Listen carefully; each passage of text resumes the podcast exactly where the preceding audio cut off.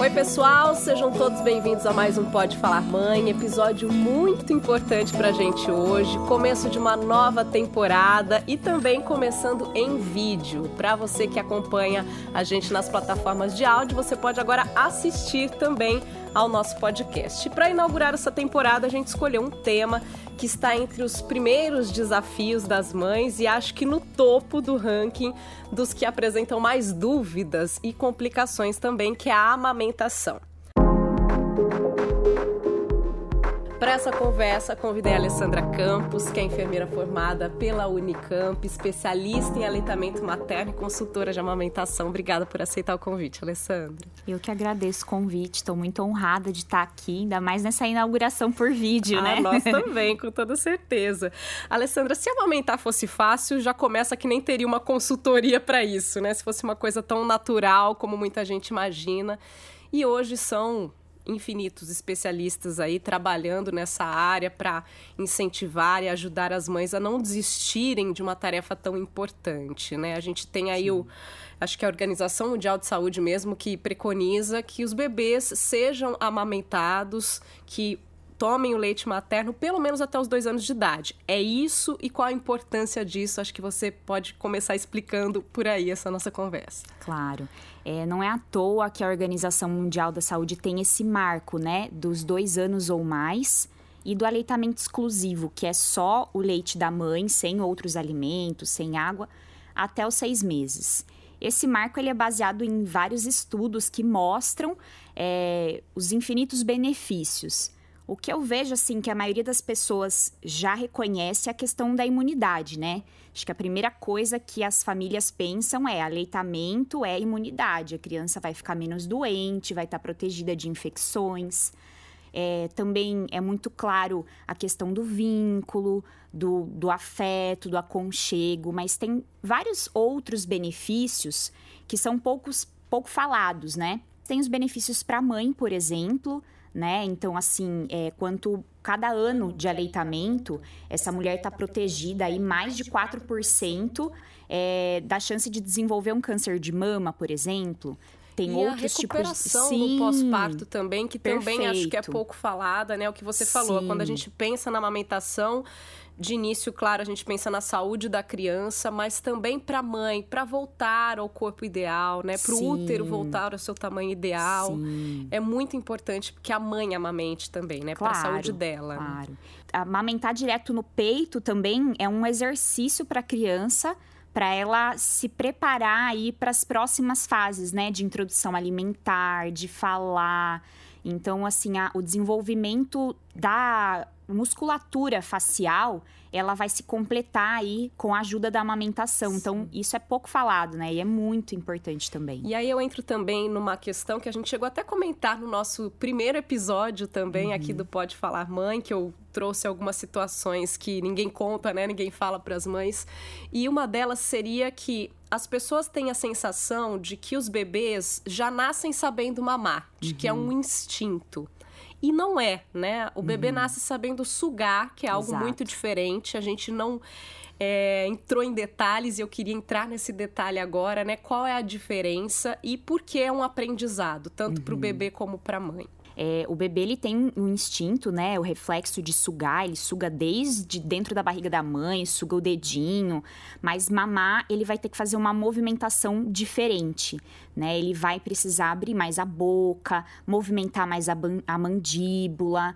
E então isso é um aprendizado tanto para a mãe quanto para o bebê, né, de conseguir posicionar esse bebê da melhor forma, é a facilitar também o aprendizado do bebê para que ele consiga extrair o leite da mãe. Então, é uma dinâmica que depende da mãe, do bebê, do entorno. Eu vou convidar aqui para nossa conversa também a Camila Magalhães. Ela é empresária, influenciadora digital, mãe do Thales, que hoje está com 5 anos. Obrigada pela participação aqui, Camila.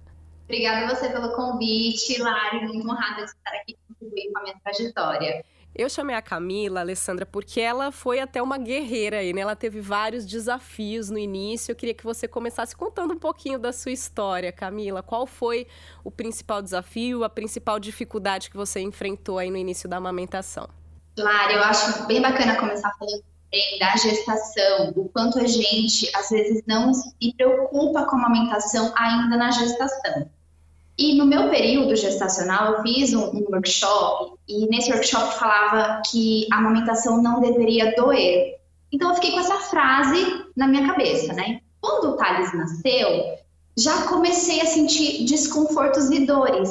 E eu ficava lembrando dessa frase, não, não deveria doer, não deveria doer. Só que a minha rede de apoio, né, tias, a minha própria mãe até, né, por ter uma, uma diferente, elas falavam que era normal. E aí, mãe de primeira viagem, a gente escuta quem, né? Fica ali numa dúvida. O que, que é para acontecer? É normal? Até onde é normal? A gente não sabe. E eu me, me senti perdida, sabe, nesse, nesse momento. Foi quando eu resolvi procurar ajuda e eu entendi que eu poderia ter uma amamentação gostosa, prazerosa, sem sentir dor.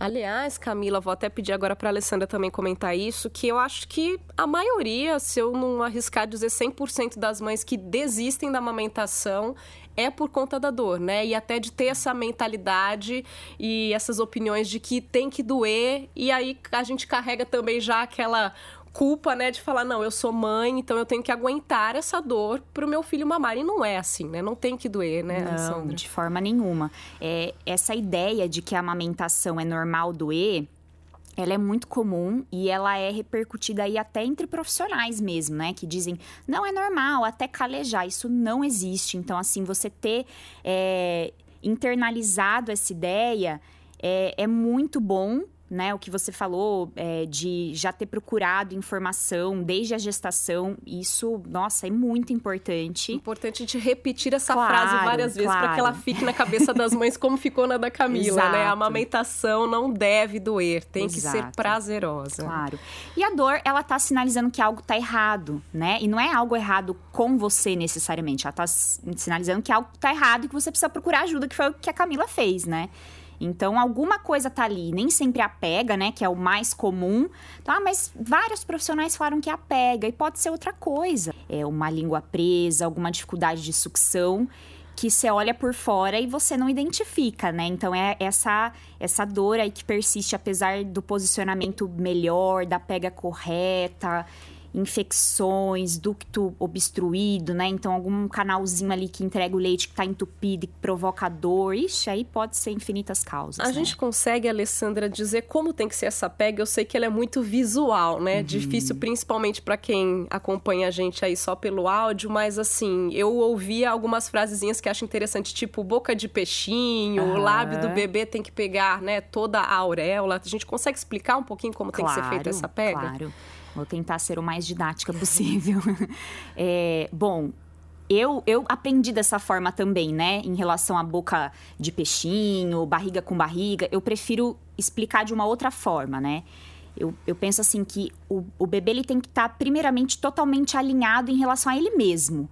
É muito comum, às vezes, pegar o bebê com, a, com o bebê com a barriga para cima, o umbigo apontando para o teto e o bebê tendo que virar a cabeça para o peito da mãe.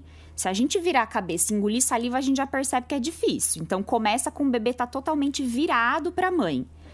E aí esse bebê tem que estar tá apoiado, né? O bebê no começo ele é muito molinho, então ele tem que estar tá sustentado ali, principalmente o pescoço. Um travesseiro, uma almofada, claro, tudo ajuda. Usem aí, né? almofada né? de amamentação, né? Vocês têm que estar tá confortáveis, né? E o outro é, é, a pega começar com o mamilo da mãe apontando para o nariz do bebê e não pela boca, né? E a hora que esse bebê abrir bem a boca, a gente vai trazer esse bebê para o peito e não a mãe ir até o bebê, né? Então a gente traz e tuxa o bebê mesmo, sabe? é, porque quanto mais profunda for essa pega, é, mais no fundo esse mamilo vai, né, na, na, na, boca do bebê, e essa pega vai ser mais confortável, essa criança vai tirar mais leite. Então, assim, é, é, esse é o segredo. Ele não pode ficar só no biquinho, vamos não. dizer assim. Ele tem que abocanhar Exato. todo o mamilo da mãe. Exato. Camila, conta um pouquinho pra gente, assim, ajustou a pega e aí já andou bem ou não foi tão simples assim? Não foi tão simples. Você falou é, sobre os diversos motivos que podem causar essa dor, e o meu não foi até.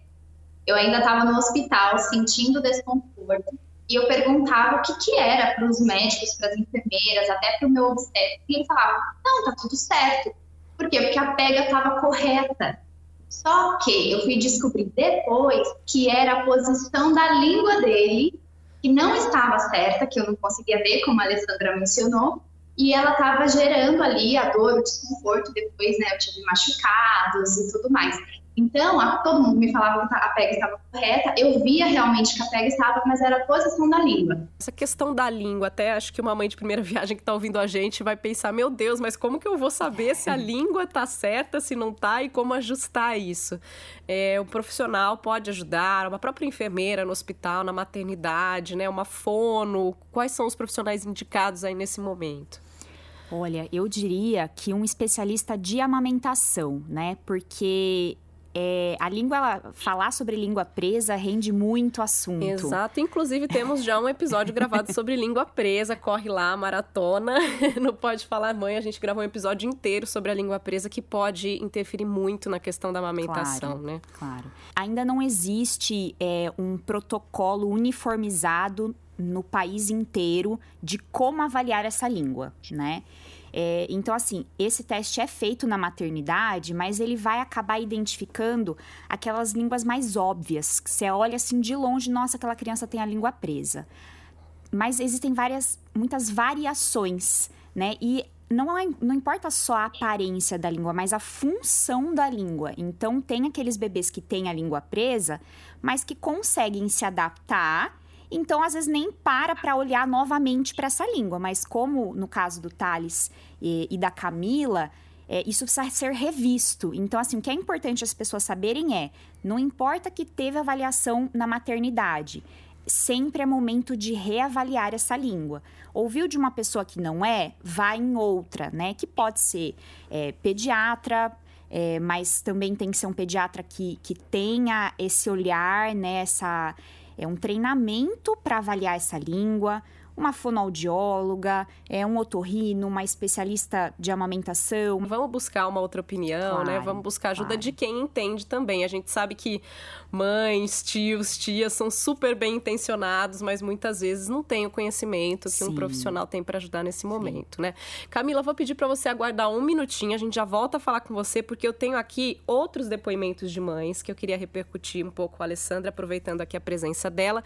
Primeiro, a gente vai mostrar um trechinho de uma reportagem que a gente fez logo no lançamento do nosso podcast, que uma mãe falou sobre o momento da descida do leite. Eu achei muito importante, então a gente vai ouvir um trechinho dele e aí a gente já comenta sobre isso. O que mais me marcou foi a descida do leite, que a apojadura, né, que se chama que a gente tem sintomas mesmo físicos. Então, de um dia para o outro, o meu seio aumentou muitas vezes, quente, eu tive febre, eu tive tremedeira, e eu lembro de ter acordado na madrugada com essa sensação, sem saber o que estava acontecendo. Eu falei, nossa, acho que tem uma coisa errada, acho que eu vou morrer.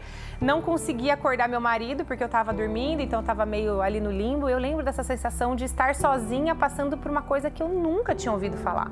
Até comentando um pouco o meu caso, eu brinco que eu dormi Larissa Castro, acordei Pamela Anderson. Entregando um pouquinho a idade aí na brincadeira, mas assim, foi impressionante. Quando a gente fala da noite pro dia, não é modo de dizer, né? É literalmente.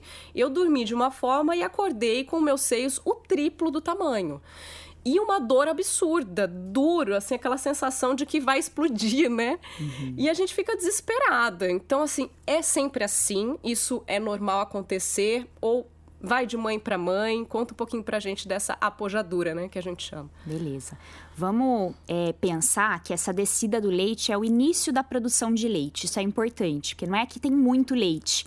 É como se fosse um processo inflamatório do seu corpo que está se adaptando aí para começar a produzir leite. E isso acontece depois do parto, né? Entre dois a cinco dias depois do parto, mais ou menos.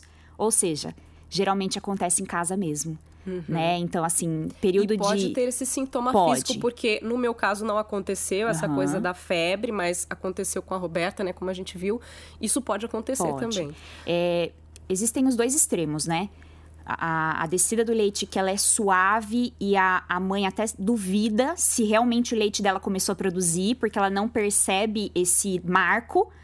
É, como também tem esse extremo. E é importante dizer assim que não é uma infecção, não é uma mastite, mesmo que tenha febre, se for nesse comecinho, é um processo inflamatório que vai se resolver com as mamadas efetivas. Então, assim, é muito importante saber que isso pode acontecer, que qualquer mudança na mama depois que o bebê nasceu, ah, tá mais pesada, tá um pouquinho mais quente, mesmo que seja sutil, já é um sinal de que o leite começou a produzir. E se for um extremo, é, como o que ela relatou, é, é importante, assim, ter calma, né? O mais difícil, é o mais difícil hora. manter a calma, né? Respirar fundo. A massagem ela é muito importante né? Isso é fisiológico. Quando a gente massageia o toque, ele já vai sinalizando para o hormônio que entrega o leite, é quase que uma mensagem assim: Ei, eu vou precisar de você, o leite vai ter que sair daqui a pouquinho, né?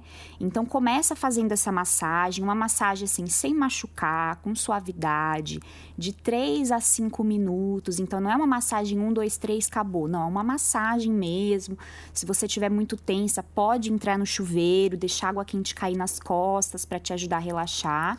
E depois dessa massagem, aí sim, uma ordenha, o, o ideal seria manual, né, para que a bomba, se o peito estiver muito duro, pode machucar, né? Então, existe um, uma técnica correta para é, fazer essa ordenha com a mão, né?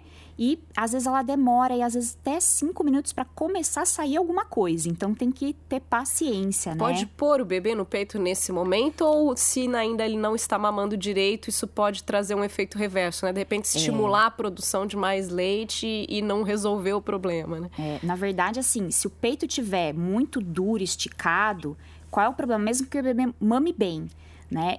Se ele for pro peito, ele vai ter dificuldade de manter essa pega. Então, o que acontece às vezes é que tudo que estava indo bem, a hora que o bebê vai para esse peito, imagina uma bexiga cheia. Você consegue manter a boca numa bexiga super cheia? A boca escorrega. E aí a pega que estava linda, maravilhosa, escorrega para o bico, começa a machucar e aí vira um efeito bola de neve. Aprender sobre a ordenha de alívio é fundamental para poder fazer essa estratégia antes de pôr o bebê para mamar. Falando também do alívio, vou trazer para conversa o repolho.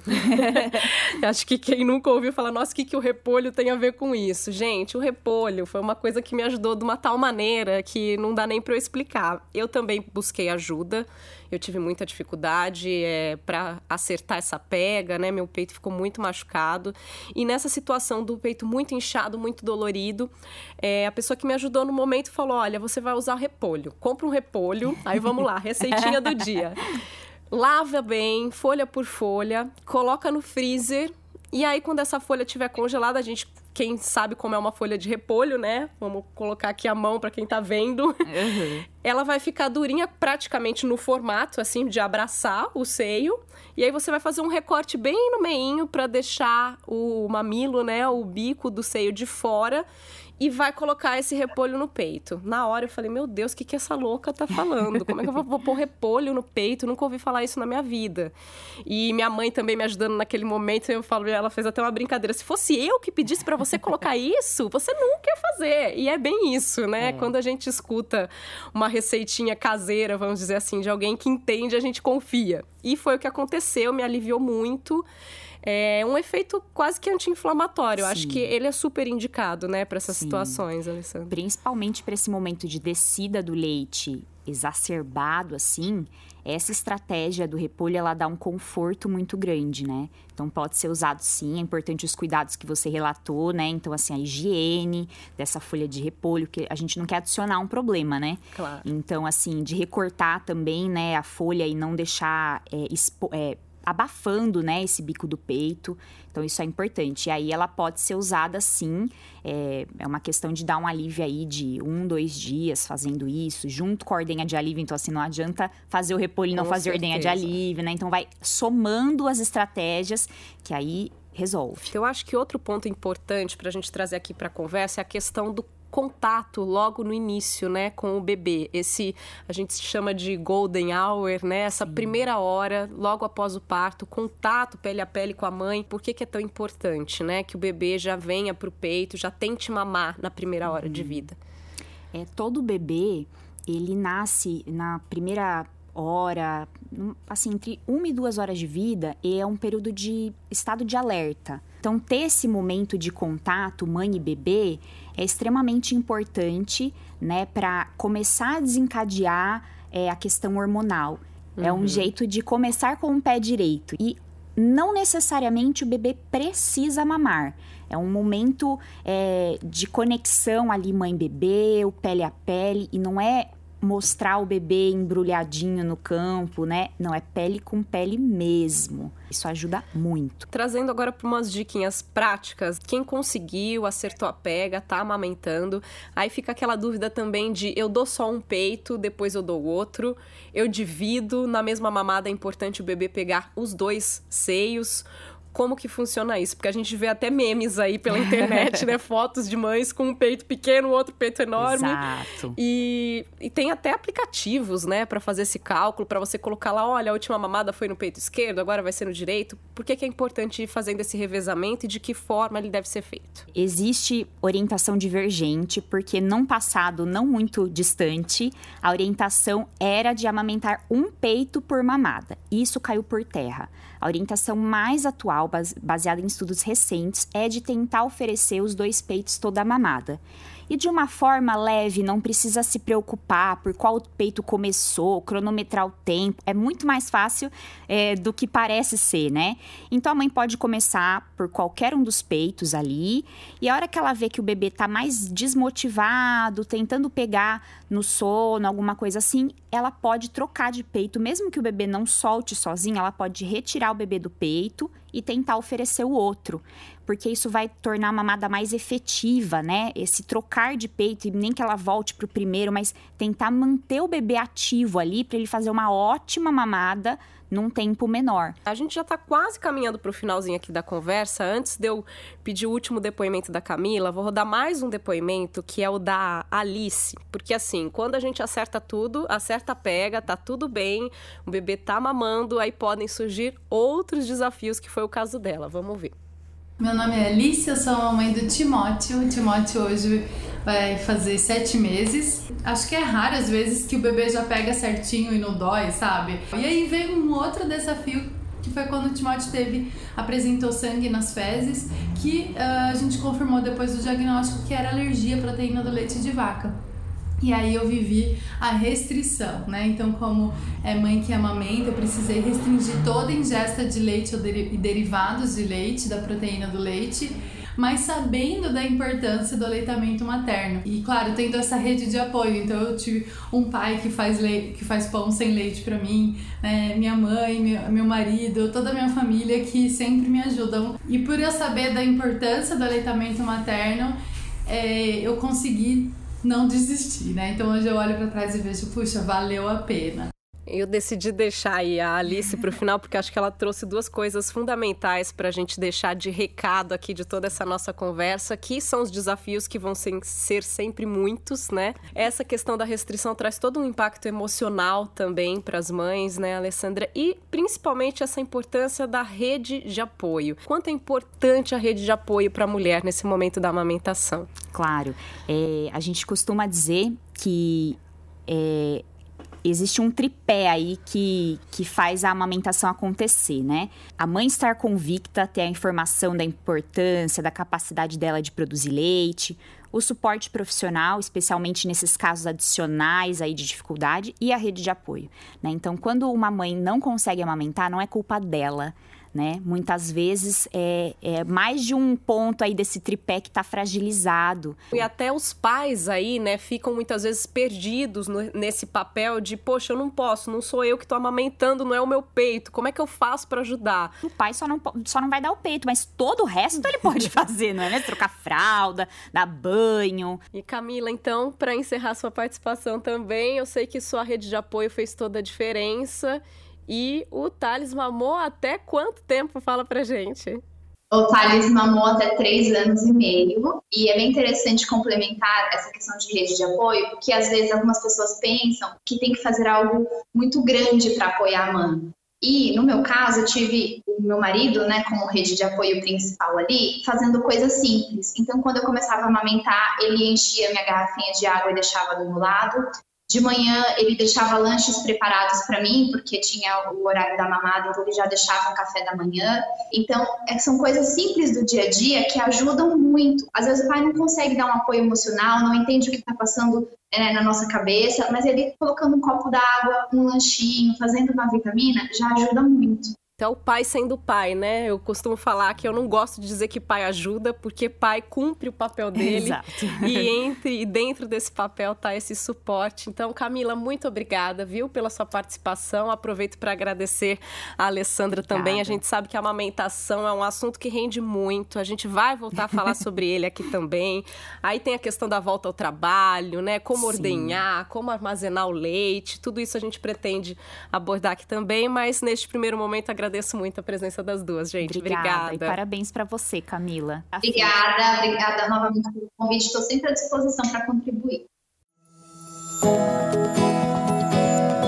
Pode Falar Mãe ficando por aqui. Super feliz de agora conversar com vocês, ouvintes da Rádio CBN. E a gente lembra que todos os nossos episódios estão nas principais plataformas de áudio, agora também no nosso canal no YouTube. E você tem mais detalhes também no podefalarmãe.com.br e no arroba no Instagram. Beijos e até semana que vem.